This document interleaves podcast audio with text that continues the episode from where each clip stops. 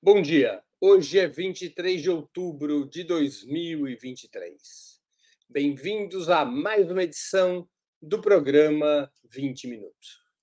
Em muitos ambientes se destaca uma espécie de teoria dos dois demônios como forma de entender a atual situação da Palestina. O Hamas seria responsável por sangrentos atos terroristas ocorridos no dia 7 de outubro e o governo Netanyahu estaria respondendo com brutalidade insana. Essa abordagem permite a muitos atores e analistas uma postura relativamente neutra. Frente aos dois demônios em luta, não caberia tomar partido por um lado ou por outro, mas se movimentar por uma solução diplomática e pacífica.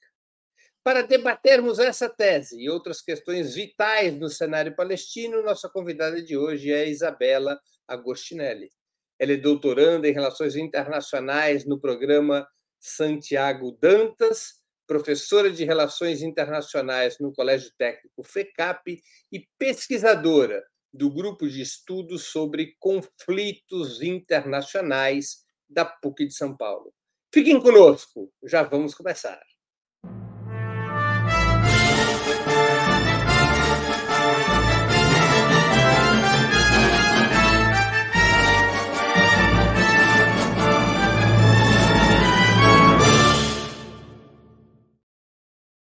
Bom dia, Isabela. Muito obrigado por aceitar nosso convite. Uma honra ter sua presença no 20 Minutos. Obrigada, Breno. Bom dia a todos. É, o prazer é meu estar aqui para essa conversa tão importante. Além do governo de Israel e seus aliados, grande parte da mídia ocidental caracteriza os ataques de Israel sobre a faixa de Gaza como uma guerra contra o Hamas, que teria provocado essa situação com as ações do dia 7 de outubro. Você concorda com essa caracterização? Bom, não. É, a guerra que Israel está fazendo, na verdade, nem sei se a gente pode qualificar como guerra, mas vendo aqui né, nas, nessas mais de duas semanas, uh, desde que começou né, essa nova escalada do conflito, nós temos testemunhado, na verdade, um massacre mesmo da população palestina de Gaza, e o Hamas continua aí, né, existindo e tudo mais, inclusive os próprios líderes do Hamas nem estão na faixa de Gaza, né, estão lá é, no Catar. Então, é mais, me parece mais uma, um argumento, um, uma, uma frase mais discursiva mesmo, de justificativa para o massacre que a população civil de Gaza está sofrendo mesmo, né, então... Eu, eu não diria que é uma, uma guerra contra o Hamas, porque né, se fosse a população civil de Gaza não estaria sofrendo esse, esse verdadeiro genocídio que está sofrendo. Qual que você acha que é o objetivo do Estado de Israel com esse padrão de ataques a Gaza? Bom, me parece, vendo que todas as ações que Israel conduziu até agora, não só nesse mais recente conflito, entre aspas, né, mas desde, e aí a gente pode até voltar um pouco aqui na história, desde o final do, dos anos 80, o que a gente vê, na verdade, é o sufocamento de Gaza, né, Gaza é uma, um território muito pequeno da Palestina, tem 360 quilômetros quadrados, mais ou menos, e tem 2 milhões de palestinos vivendo lá dentro, né, 70% daquela população é refugiada, ou seja, esse é o, é o enquadramento geral do que é Gaza hoje, na verdade, o que é desde 48, né, ou 49, se a gente quiser ser mais exato, foi quando essa entidade chamada faixa de Gaza foi criada. As linhas né, fronteiriças de Gaza foram criadas com um acordo de armistício entre Israel, o Egito e Síria, enfim, todos aqueles países que estavam fazendo parte da chamada Guerra Árabe-Israelense, né, logo depois ali da criação do Estado de Israel. Então, Gaza, ela tem uma particularidade muito forte dentro do, da questão maior, né, da, da chamada questão palestina, né, tem umas, uh, umas diferenças em relação à Cisjordânia. Eu destaco que a primeira diferença talvez seja esta, né, a, a, a sua maioria da população é composta né, em 70% de refugiados ou descendentes de refugiados da Nakba e também uma parte ali do, dos refugiados de, da Guerra dos Seis Dias, né, de 67, quando Israel tomou, um, passou a ocupar militarmente tanto a faixa de Gaza quanto a Cisjordânia. Então, essa é a primeira característica marcante da faixa de Gaza, né. A segunda, talvez, seja ao longo do tempo, né, uh, isso eu estou falando antes, na 48, o Hamas não existia, né, ou seja, ele passa a existir no final de 87, comecinho de 88, ali no contexto da primeira intifada, que é o um, primeiro grande levante nacional palestino, movimento nacional palestino anticolonial de resistência, é, e o Hamas vai surgir nesse momento ali na faixa de Gaza, justamente porque Gaza sempre foi tida como um grande problema demográfico, né? A gente está falando aqui do movimento uh, sionista, né, que existe antes mesmo da criação do Estado de Israel, mas que continuou existindo mesmo assim depois da criação do Estado. E esse movimento ele vai é, ter como dois grandes pilares a conquista da maior parte da terra da Palestina histórica com o mínimo possível de palestinos, ou que eles chamam de árabes, né? Porque para eles os palestinos não constituem uma nação, eles, na verdade, são apenas. Eles fazem parte da grande nação árabe, então, portanto, eles poderiam viver em outros países, como Síria, Jordânia, Iraque, enfim.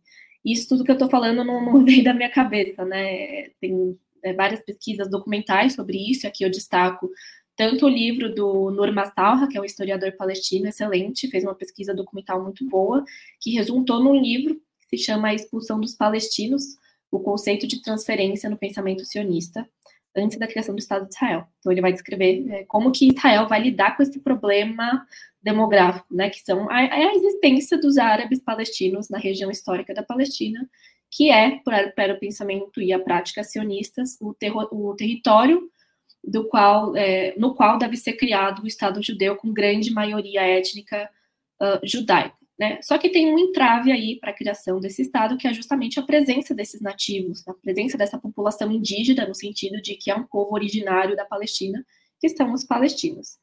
É, e depois de, desse breve contexto histórico, né, vale mencionar então que 48, como eu estava dizendo no começo da minha fala, com a criação do Estado de Israel, que os palestinos narram pelo signo da Nakba, né, que é a palavra uh, em árabe que significa catástrofe, 700 mil palestinos foram expulsos das casas onde eles viviam, das terras, dos seus vilarejos e tudo mais. E desses 700 mil, 200 mil foram se refugiar em Gaza.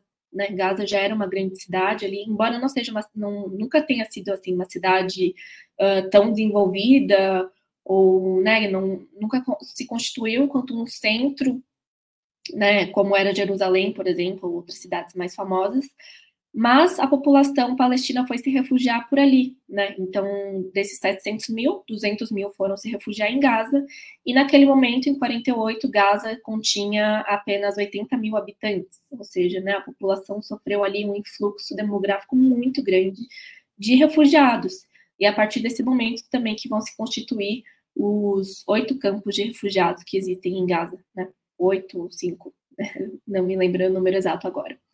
É, então, Gaza, ao longo de, de 48 a 67, vai ficar sob administração egípcia, né, não é uma ocupação militar nos termos né, do, da lei internacional de ocupação, mas vai ter ali uma, uma espécie de administração egípcia que vai controlar ali as fronteiras, enfim, vai oferecer alguns serviços uh, sociais básicos, é, mas é nesse momento que a população de Gaza, então, vai ter ali a sua, a sua particularidade central de ser composta, em sua maioria, por refugiados ou seus descendentes. Não é à toa que hoje 70% da população de Gaza está dentro dessa, cara, dessa categoria. Né? E isso, portanto, vai é, gerar uma. Não uma mudança apenas demográfica, mas espacial também, né? Então, eu estava falando da questão dos campos de refugiados, que vão ser administrados pela agência uh, da ONU para Refugiados Palestinos, a UNRWA, que foi criada em 1950 e que tinha, no começo, um mandato muito temporário, né? Ela deveria existir uh, até que a solução dos, para o problema dos refugiados palestinos fosse encontrada, né? O que nunca aconteceu. Os palestinos nunca tiveram o seu direito de retorno às suas casas uh, nem garantidos, muito menos respeitados, né? Então, Gaza se tornou esse espaço em que há um que é um lembrete constante do direito de, de retorno dos palestinos e desse grande problema demográfico para as ambições uh, sionistas, né, de criação de um Estado com maioria judaica. E a faixa de Gaza também, já estou encerrando essa primeira parte, mas só para né, amarrar aqui o pensamento, a faixa de Gaza, ela nunca foi, assim, tão cobiçada pelo movimento sionista, né, em comparação à Cisjordânia, por exemplo, que ali tem as grandes, as, as maiores cidades que estão mais ligadas ali, né, à, à conexão histórica, uh, com a religião judaica, embora a religião não seja ou, a característica central do movimento sionista, muito pelo contrário, é um movimento político e colonial, que usa a religião como instrumento, é, e também ali a região da, da Cisjordânia, que está mais próxima ao Rio Jordão, por exemplo, tem áreas mais férteis e tudo mais. Já a faixa de Gaza é, é uma região em termos uh, de, de, é, de característica geográfica mesmo, mesmo menos uh, tem a, menos áreas agriculturáveis, enfim, não é uma área tão cobiçada. Então a gente junta, né, essa, uh, esse problema demográfico visto pelos olhos dos sionistas e essa não uh, vontade de ter Gaza enquanto parte do, do, do Estado de Israel, uh, que vai culminar ali na primeira intifada, quando surge, então, esse movimento político de resistência palestino, Hamas, que vai ter uma orientação religiosa diferente dos outros partidos políticos que existiam, por exemplo, o Fatah, né, que existe até hoje, que tem uma orientação mais secular, né, voltada ali aos princípios uh, comunistas. E o Hamas surge, então, como, num primeiro momento, como um grupo de, de filantropia, não filantropia, é um grupo de, de fraternidade mesmo, uh, de orientação religiosa, que vai agir principalmente em Gaza, que já estava bem abandonada, uh, fornecendo ali uh, assistência social, né, comida, educação, essas coisas. E no começo, justamente com o apoio dos israelenses, né, finan apoio financeiro mesmo, como uma forma de enfraquecer o apoio da população palestina ao Fatah e à OLP, né, um, nessa clara né, estratégia colonial de dividir e conquistar, né, e isso acabou dando certo, a população acabou ficando uh, dividida, mais ainda depois do, do, fracasso dos acordos de Oslo, né, em que a população palestina se viu uh, não representada e mais do que isso traída pelos pelos líderes palestinos que assinaram os acordos de Oslo, justamente porque eles nunca significaram a libertação da população palestina, tampouco a criação de um Estado palestino, né? Na verdade, eles consolidaram internacionalmente uh, a forma como Israel ocupa tanto a Cisjordânia quanto a faixa de Gaza. E o Hamas ele vai atuar bastante ali na faixa de Gaza, justamente é, por conta é, dessas características, né, ali da população de Gaza, que já estava muito abandonada. É inclusive durante a primeira intifada que Israel vai começar a implementar duas grandes políticas uh, que vão ser o prelúdio do isolamento espacial da faixa de Gaza, que é a política de fechamento e a política de separação. A política de fechamento vai ser, portanto, a, o fechamento do mercado israelense para os trabalhadores palestinos de Gaza. Então, os, os, palestinos de Gaza não poderiam mais trabalhar em Israel, e a política de fechamento é justamente, de separação, desculpe, é justamente essa, é literalmente separação, né, separar um, a sociedade palestina de Gaza da sociedade palestina da Cisjordânia, é, levando em consideração aquela aquela doutrina de dividir e conquistar que eu estava falando anteriormente. Agora, mas nesse momento, qual você acha que seria o objetivo de Israel? Porque, alegadamente, embora haja contradição no discurso das autoridades do governo israelense, alegadamente eles dizem que querem pura e simplesmente destruir o Hamas. Mais do que isso, que eles, é, eles anexariam ao território de Israel uma espécie de área de proteção, uma parte da faixa de Gaza estaria incorporada ao Estado de Israel e o restante da faixa de Gaza, já diminuída por essa área de segurança, eh, Israel não quer mais nada com essa faixa, não quer cuidar, não quer cuidar dos impostos, não quer cuidar da água, não quer cuidar da luz, simplesmente devolveria a quem quisesse cuidar, ou a autoridade palestina ou o Egito. Já houve autoridades do governo israelense dizendo se o Egito quiser cuidar, problema do Egito, se a autoridade palestina, Israel não quer mais nada a ver com isso. Esse é o discurso das autoridades governamentais de Israel. Na sua análise, qual é o objetivo que é, estaria conduzindo as ações atuais do governo de Israel em relação à faixa de Gaza e determinando um ataque nas proporções que a gente está assistindo? Então, me parece que o objetivo é justamente aniquilar aquela população mesmo, né? Não, não vejo um, um outro Acho objetivo. Que é uma operação de limpeza étnica. Sim, com certeza. É uma operação de limpeza ética, de abandono total daquela região que já estava sendo abandonada há muito tempo, bloqueada, como a gente sabe, né? Há 16 anos, Gaza sofre um bloqueio, é, que começou há muito tempo também, né? Como eu estava falando, desde os anos 90, mas hoje, nessas últimas semanas, a, o objetivo de Israel me parece ser justamente uma operação mesmo de limpeza étnica, de, de aniquilação uh, daquela população. Não é a aniquilação do Hamas, porque se fosse, Israel já teria conseguido. O Hamas é, até respondendo aqui, né, talvez a pergunta do, do título dessa, dessa nossa conversa, se Israel e Hamas são parte da. São, um, um, são dois lados da mesma moeda, eu diria que não, né, em termos, se a gente falar, né, em termos de, de capacidade militar, então, é muito assimétrico, é uma, um, conflito, vamos dizer assim, né, muito assimétrico. A capacidade militar israelense é uma das maiores do mundo. O Hamas é muito fraco em termos militares, então, se Israel quisesse uh, eliminar o Hamas, como diz que quer, já teria conseguido eliminar há muito tempo, né? Mas o Hamas, ele serve a Israel como um bode expiatório mesmo, né? O argumento contra terrorista, ele é muito em termos morais mesmo, ele é muito aceito, né? Então, se, se extermina uma população utilizando o argumento de que está se lutando contra o terror, né? Quando, na verdade, não é isso, né? Na verdade, é um genocídio mesmo, uma limpeza étnica.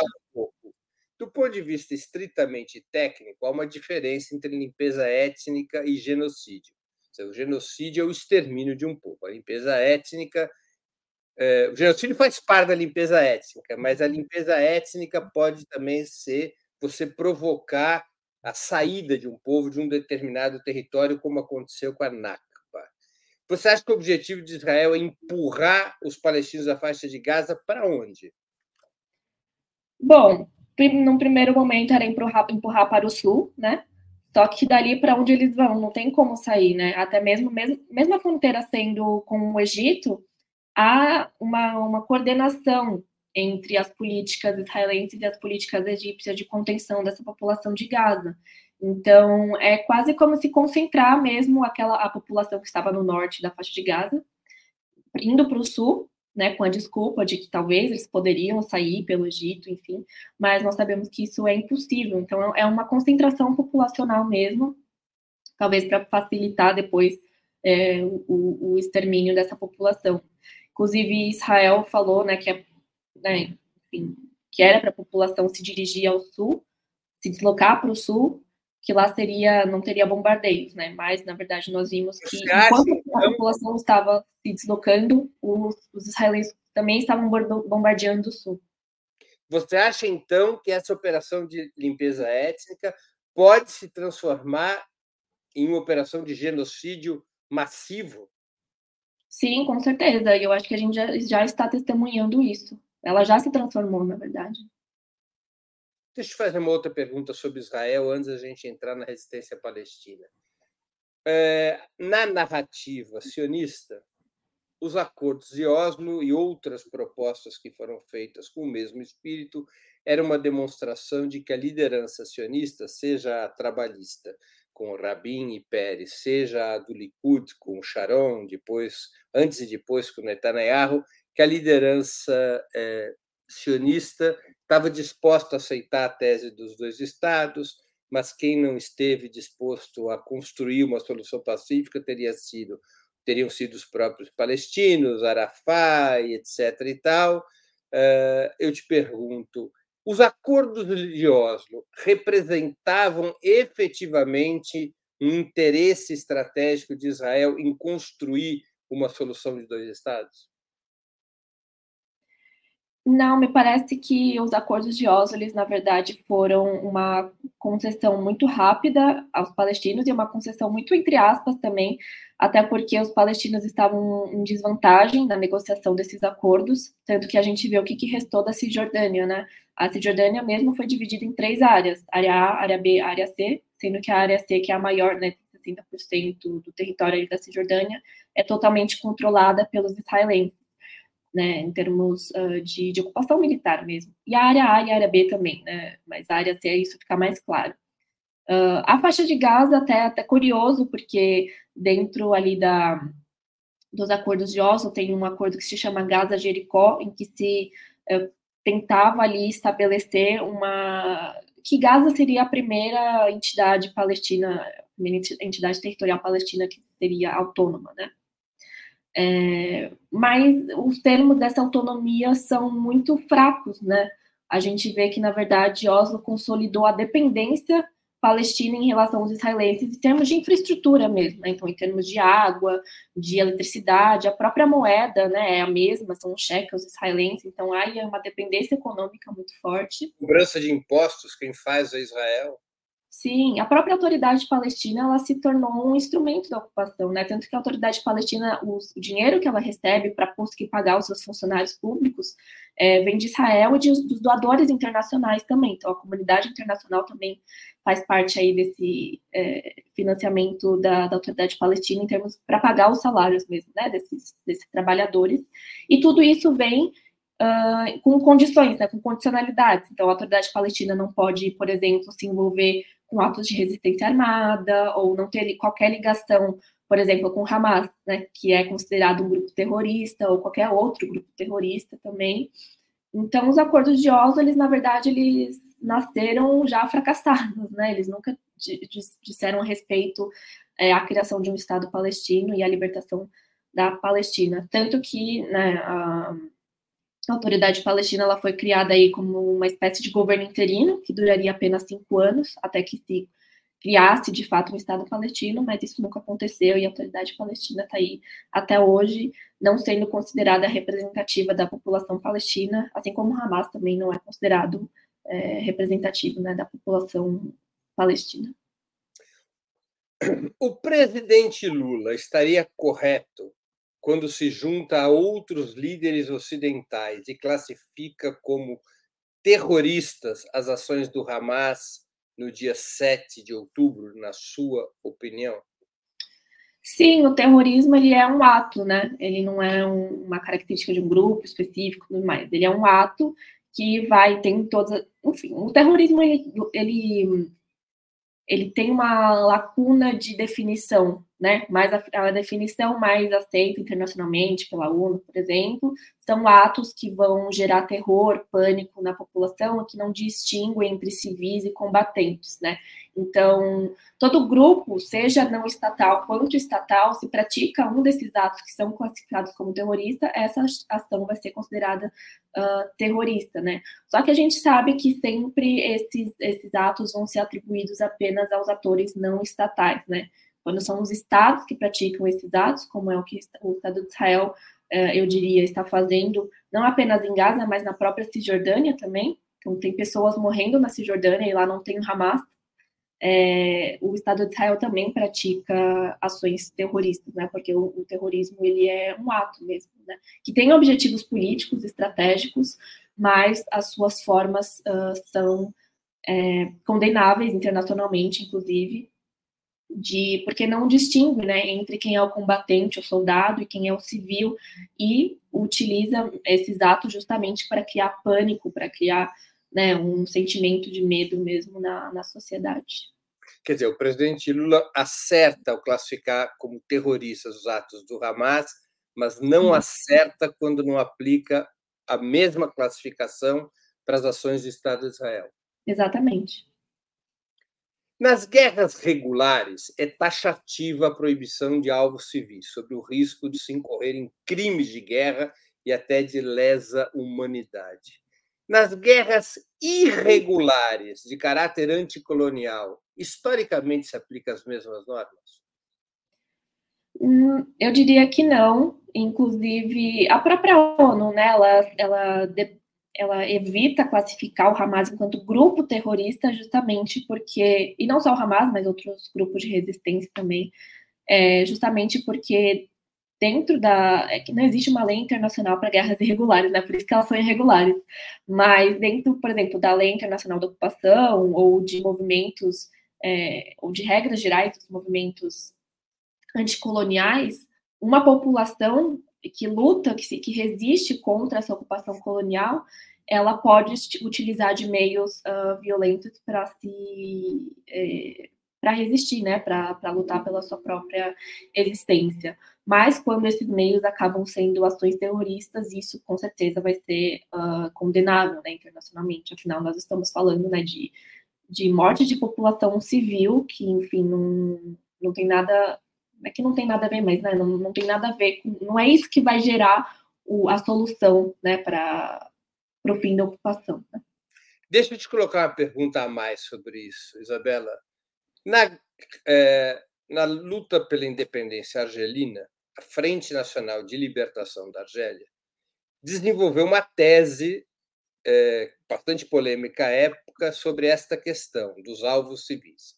A tese da Frente Nacional de Libertação da Argélia com apoio do importantíssimo teórico da resistência anticolonial Franz Fanon, era que um, é, habitantes civis de um Estado colonial que usufruíssem das riquezas de um povo e de um território colonizados, eles eram alvos legítimos à guerra anticolonial. Sob essa argumentação, a Frente Nacional de Libertação da Argélia colocava bombas em restaurantes, em hotéis e atingia alvos civis franceses dentro da Argélia. É, esta tese da Frente Nacional de Libertação da Argélia, ela preservaria, digamos, vigência político-moral? Sim, eu, eu, imagino que sim, né? Muitos, não só argelinos, mas outros movimentos também, ou táticas de guerrilha, por exemplo, né? Que na América Latina também vão, vão se utilizar um, dessa tese, né? Porque, enfim, é o que o, os movimentos anticoloniais que vão se utilizar da luta armada vão é, utilizar como, como método, né? Então, você, você assinou o Franz Fanon, né? Ele que lutou também ali na, pela libertação da Argélia, ele sempre vai dizer que é, a descolonização é sempre um fenômeno violento porque os colonos só, eles só entendem a linguagem da violência, né? Então, essa é a racionalidade presente né, nesse pensamento. Não que eu esteja justificando aqui, mas para a gente entender a racionalidade. Né? Então, muitas pessoas vão dizer que o terrorismo ele é um movimento irracional, que são loucos, né, que estão fazendo isso, mas como você falou, né, apresentando aí a tese da, da Frente de Libertação da Argélia, é uma racionalidade, é um movimento que tem as suas próprias razões, porque são movimentos, são é, ações táticas que querem atingir objetivos estratégicos políticos, né, que é, no fim das contas, a libertação dessa população das amarras coloniais, né, a libertação da colonização. Passados 15 dias dos ataques desferidos pelo Hamas contra o Estado de Israel, a luta pela emancipação palestina ficou mais forte ou mais fraca? Eu imagino que tenha ficado mais forte, embora mais reprimida, né? É, como a gente tem visto na, nos protestos lá que estão ocorrendo na Cisjordânia, então muitos palestinos estão sendo presos também, até mesmo sem alegações, né, sem é, o processo judicial devido. Uh, mas nós vimos nesse final de semana, inclusive aqui em São Paulo, eu não pude participar, mas eu vi a cobertura jornalística dos protestos a favor da libertação da Palestina, né? E acho que primeiro de tudo pelo fim né, desses bombardeios que estão sendo feitos constantemente por Israel. Então, ontem foi a, a noite né, mais mortal, uh, desde do, desses 15 dias né, de, de bombardeios israelenses da Gaza. E não só aqui no Brasil, mas em muitos locais, acho que em Londres talvez tenha sido a maior manifestação é, pedindo aí é, não apenas o cessar-fogo, né, que é a necessidade mais imediata e a entrada da ajuda humanitária em Gaza e tudo mais, mas justamente o fim da ocupação militar. E, e aí a gente pode discutir também, né, se é, a solução seria um ou dois estados, mas acho que isso também é, é, é uma outra discussão. Mas o que eu tenho visto ultimamente é, é sim, uma defesa maior pela, pela libertação da, da Palestina, né? Libertação aí no sentido dessa, do fim da colonização, do espaço e da população palestina. Por outro lado, quando a gente acompanha as mídias mais hegemônicas, nós vemos o contrário, né? Uma defesa aí do direito de Israel de se defender, e esse direito de defender aí vem às custas do genocídio, né, ou da limpeza étnica da população palestina de Gaza, né? Então são dois grandes movimentos que eu tô, eu não apenas eu, né, mas nós aqui estamos testemunhando nos últimos uh, ah, 15 dias. Infelizmente foi só assim que a questão palestina voltou à tona, né? Por muito tempo ela esteve negligenciada é, pela comunidade internacional, mesmo os palestinos, os representantes palestinos indo quase todo dia lá na ONU, falando: olha o que está acontecendo, Gaza está sufocada, a Cisjordânia está com cada vez mais assentamentos israelenses, enfim, né, a população está sendo expulsa da sua casa, e a comunidade internacional, assim, né, de olhos fechados, sem fazer nada, né, até que estourou, né, o Bruno Huberman, que é o nosso colega lá do, do grupo de estudos sobre conflitos internacionais, ele fala, né, que ele, ele classifica esse momento como uma panela de pressão que estourou, né, que explodiu. E Gaza era uma panela de pressão que estava prestes a explodir, explodiu lá no dia 7 de outubro, e as consequências nós estamos vendo agora, né, com a limpeza étnica, ou genocídio, eu diria, né, mais do que limpeza étnica, o genocídio que Israel está fazendo da, da população de Gaza, né, sem destruir o Hamas, que é o objetivo declarado. Antes de continuarmos, eu queria pedir a vocês que contribuam financeiramente com Opera Mundi. Há seis formas de fazer. A primeira é a assinatura solidária em nosso site, operamundi.com.br apoio. A segunda é se tornando membro pagante em nosso canal no YouTube. Basta clicar em Seja Membro e escolher um valor no nosso cardápio de opções. A terceira é contribuindo agora mesmo com o Super Chat. A quarta, nos enviando um super sticker. A quinta, através da ferramenta Valeu, valeu demais quando assistirem aos nossos programas gravados. E a sexta forma de contribuição é através do Pix. Nossa chave no Pix é apoia.operamundi.com.br. Vou repetir, nossa chave no Pix é apoia.operamundi.com.br.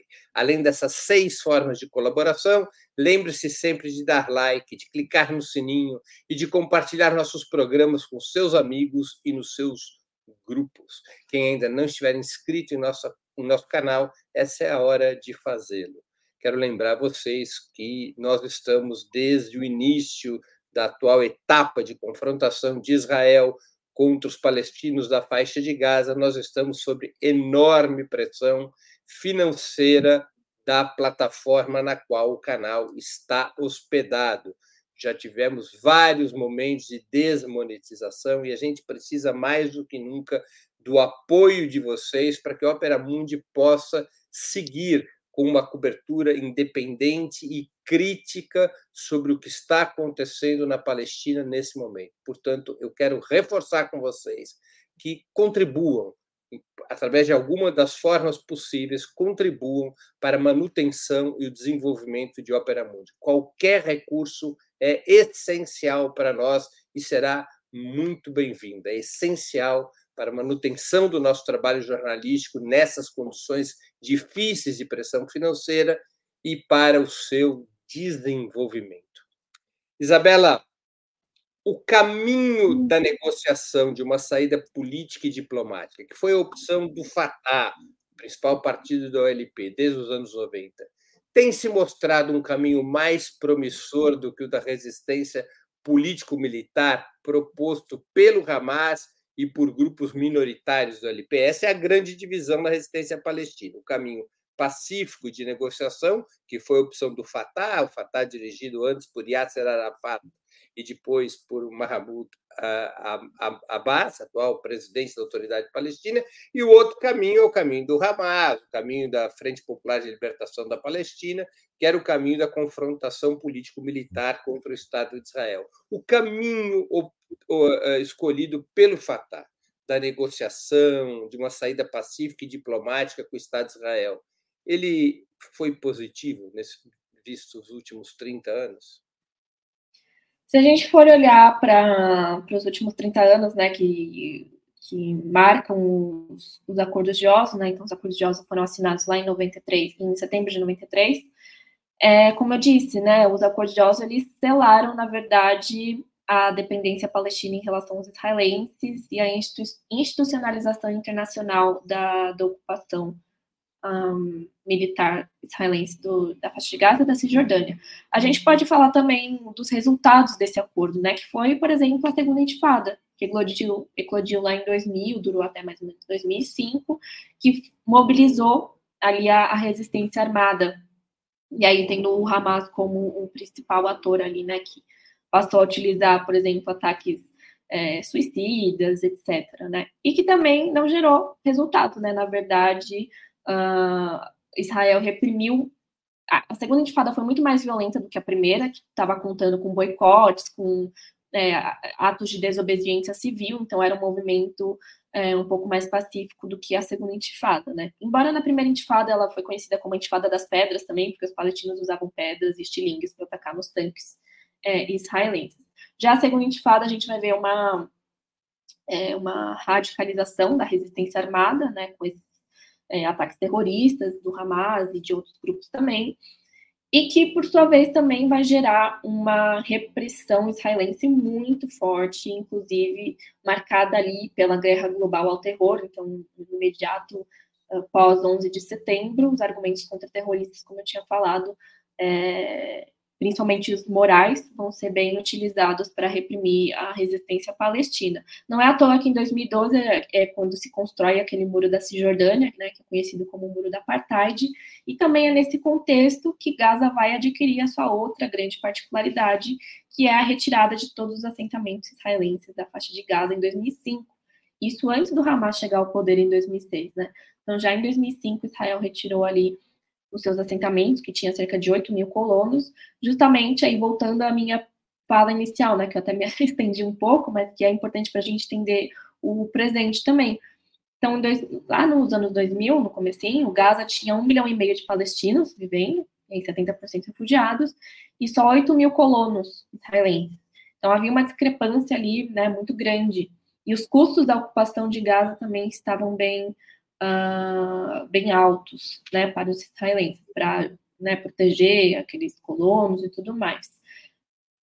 Então, o Ariel Sharon, que era o primeiro-ministro na época, ele teve essa saída estratégica, é, que eu falo na minha tese, na verdade, a minha tese foi sobre isso, é, que foi, na verdade, uma reorientação tática do colonialismo, né, porque Israel vai, então, retirar os seus colonos de lá e, com isso, vai argumentar que a ocupação de Gaza acabou, né, que Israel não ocupa mais Gaza, mas ao mesmo tempo, no próprio plano de desengajamento, isso tem no site oficial do Estado de Israel, uh, vai dizer que Israel vai continuar controlando a fronteira terrestre, o espaço aéreo, o espaço marítimo e principalmente a infraestrutura, que vai se tornar então ali é, a tática central de dominação dos israelenses sobre Gaza, mesmo que não tenha israelenses vivendo dentro daquela região.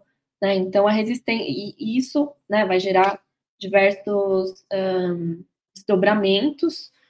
É, as próprias eleições parlamentares é, palestinas, por exemplo, de 2006, do qual Hamas ganhou a maioria dos assentos legislativos, não foi aceita, né, porque, como eu tinha falado anteriormente, Hamas é considerado um grupo terrorista por Estados Unidos, Israel, Canadá, União Europeia e Japão, e essa comunidade internacional não aceitou o resultado, né?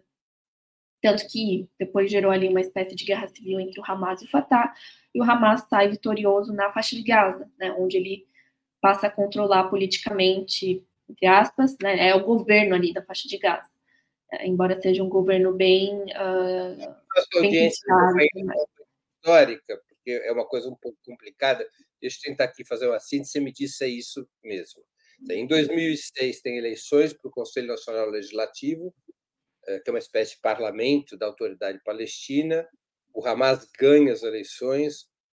Israel, União Europeia e Estados Unidos não aceitam o resultado, adotam sanções brutas, brutais contra a economia palestina, inclusive contra a Cisjordânia, interrompem a entrega das contribuições internacionais, da coleta de impostos, ameaçam com cortar a luz e eletricidade, a autoridade palestina cede às pressões, expulsa o Hamas do governo, Hamas chegou a ter o primeiro-ministro, tem uma guerra civil, vamos dizer, entre aspas, entre a autoridade palestina e o Hamas, o Hamas conquista a faixa de Gaza expulsa o LP da faixa de Gaza e a partir dali é que você tem uma divisão entre os dois setores palestinos. É mais ou menos isso.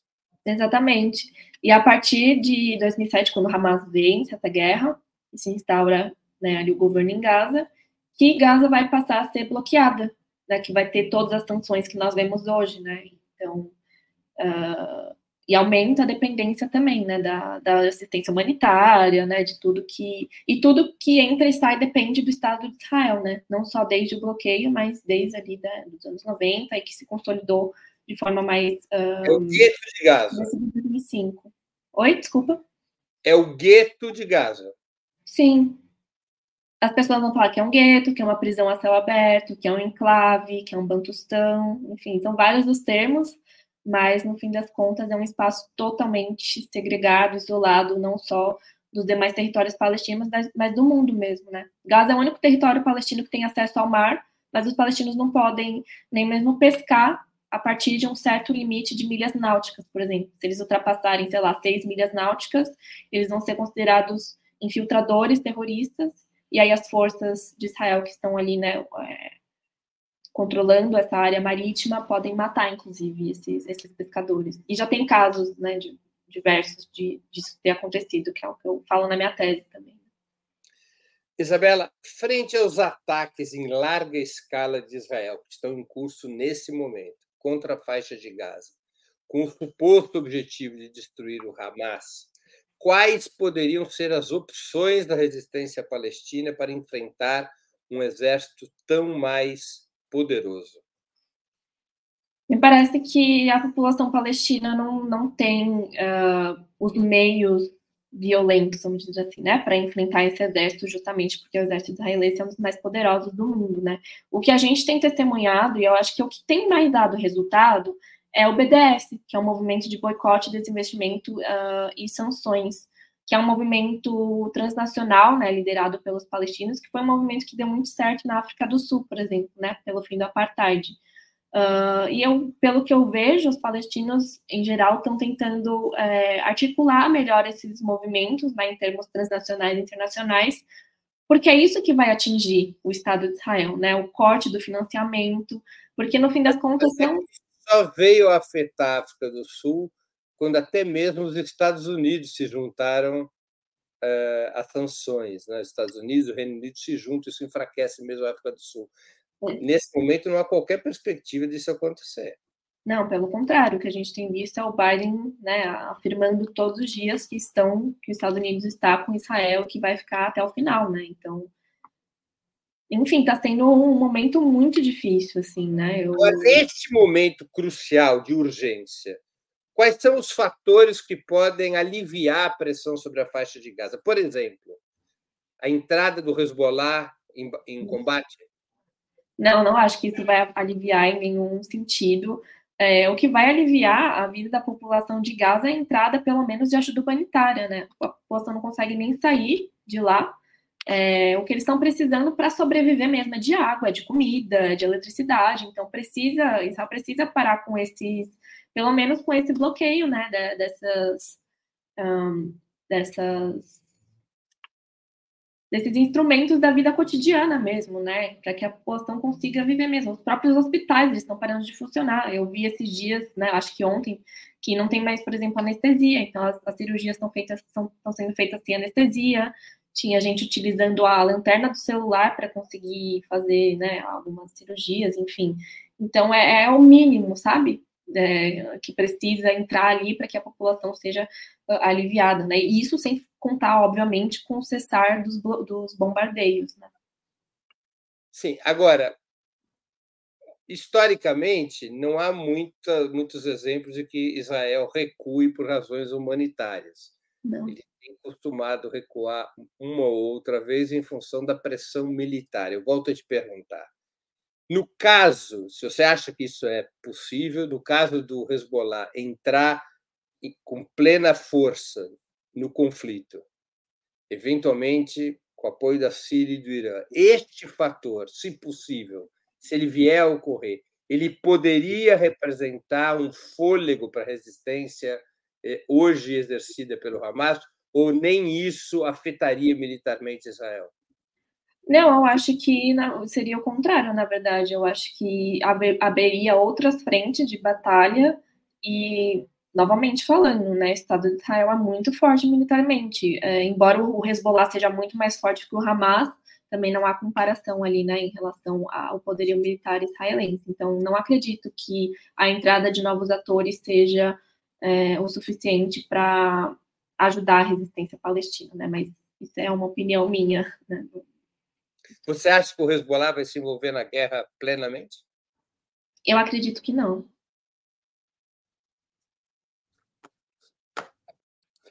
Deixa eu te colocar uma outra, uma outra questão. Qual é o balanço que você faz da política do governo Lula em relação ao momento atual na Palestina?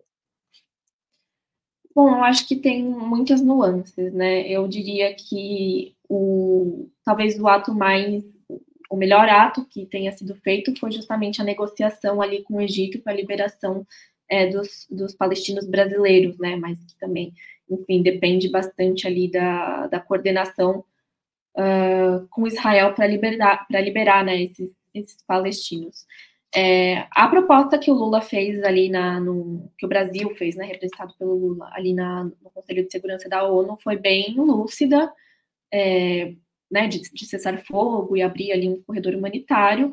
Eu acho que foi uma proposta muito boa, mas que infelizmente com o veto dos Estados Unidos não teve ali uma, não foi implementada. Né?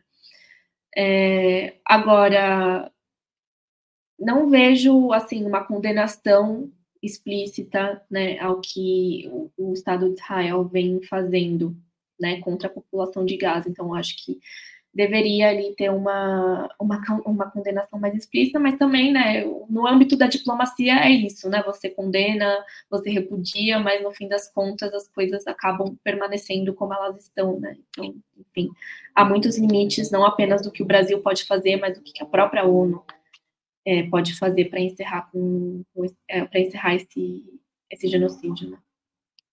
Mas dada essa situação que você nos apresenta, o que, que pode deter a operação de limpeza étnica e as agressões militares de Israel sobre a faixa de Gaza? Da onde pode vir, se é que de algum lugar pode vir, é, condições para segurar a mão de Israel? Isso depende das grandes potências, justamente, né? Estados Unidos, a própria União Europeia. Só que, infelizmente, o que a gente tem visto é o apoio incondicional dessas potências ao Estado de Israel. Né? Então, é uma situação assim que parece não ter saída num, num horizonte muito próximo, né? Então, eu estou bem pessimista, na verdade, né? Gostaria Isabela... de ter uma resposta mais otimista, mas infelizmente não tenho no momento. Isabela, nós estamos chegando ao fim da nossa conversa. Eu queria te fazer duas perguntas que eu sempre faço aos nossos convidados e convidadas antes das despedidas. A primeira é qual livro você gostaria de sugerir aos nossos espectadores. A segunda, qual filme ou série poderia indicar a quem nos acompanha. Bom, o livro tenho vários, mas eu acho que justamente para para a gente entender a questão né, da, da terra e da população no pensamento sionista, eu, eu gostaria de, de, recomendar o Expulsão dos Palestinos, que é o do historiador Nur Massalha, que até comentei aqui no começo da minha fala.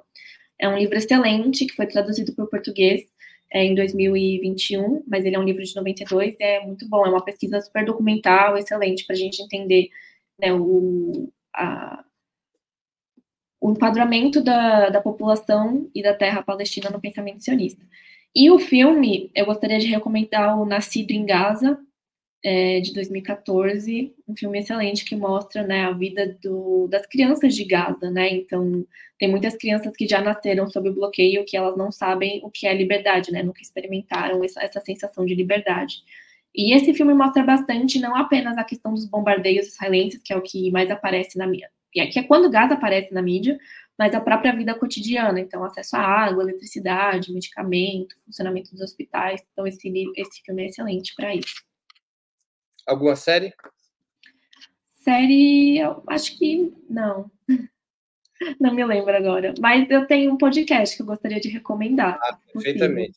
casa é sua. É o, o, podcast que nós fizemos no nosso grupo de estudos sobre conflitos internacionais, o GES, coordenado pelo professor Bruno Huberman, esse projeto né, de podcast que se chama Palestina em Transe. Então, são dez episódios e tem dois recentes também é, sobre, o, sobre o recente conflito.